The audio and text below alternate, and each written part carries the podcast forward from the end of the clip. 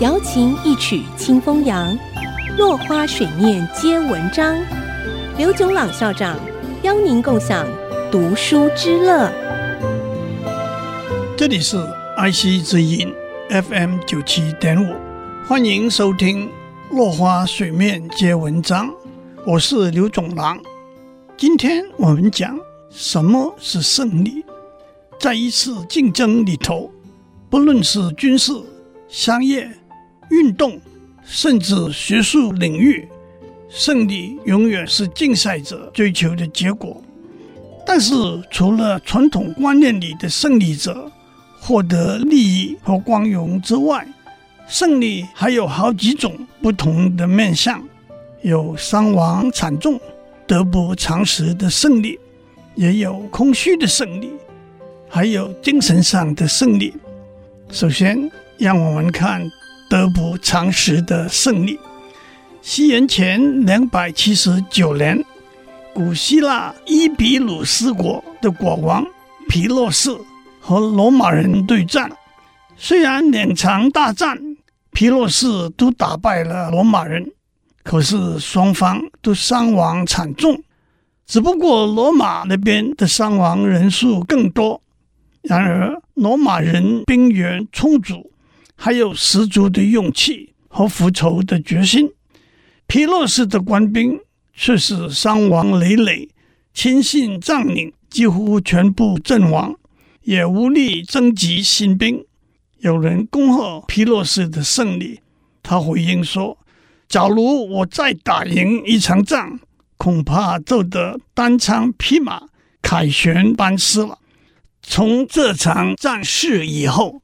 任何形式的竞争里，不论是战争、政治、商业还是运动比赛，一场伤亡惨重的胜利或者得不偿失的胜利，就被人称为皮洛士的胜利。希腊神话里有个类似的故事，叫做卡德摩斯的胜利。信号鱼蛇的天神宙斯看上了凡间女子欧罗巴。宙斯化身为一头白色的公牛，来到海边。当欧罗巴骑在他身上的时候，他就飞起来，把欧罗巴带走了。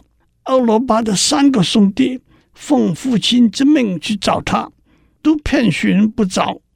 流浪在外的三兄弟便各自建立起自己的家园。兄弟中的卡德摩斯找了一个建城的地方。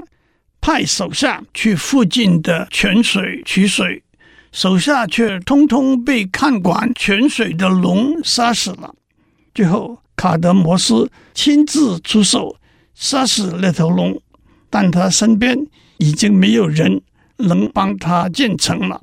好在卡德摩斯听了天神的指示，把龙的牙齿埋进土里，一群武士就从土里长了出来。彼此厮杀，最后剩下五个人被卡德摩斯收为助手，帮他建立了底比斯城。这两个都是为了胜利而付出沉重代价的故事，可谓一战功成万骨枯。上次的说法还有空虚的胜利，是付出了代价，却发现得到的是没有实质好处的胜利。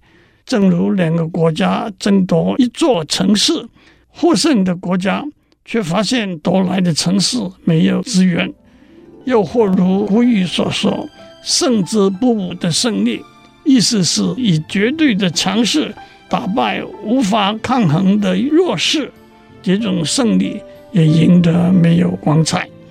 今天先讲到这里，下次我们继续谈各种不同的胜利。落花水面皆文章，联发科技真诚献上好礼，给每一颗跃动的智慧心灵。